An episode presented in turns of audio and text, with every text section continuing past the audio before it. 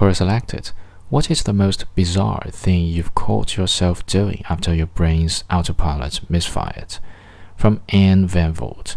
I once opened a packet of sugar, poured the sugar into the bin, and realized something was off just before putting the paper wrapper in my tea. That's also when I realized mm, that cascading sand sounds wasn't what the bin normally sounds like before I drink tea.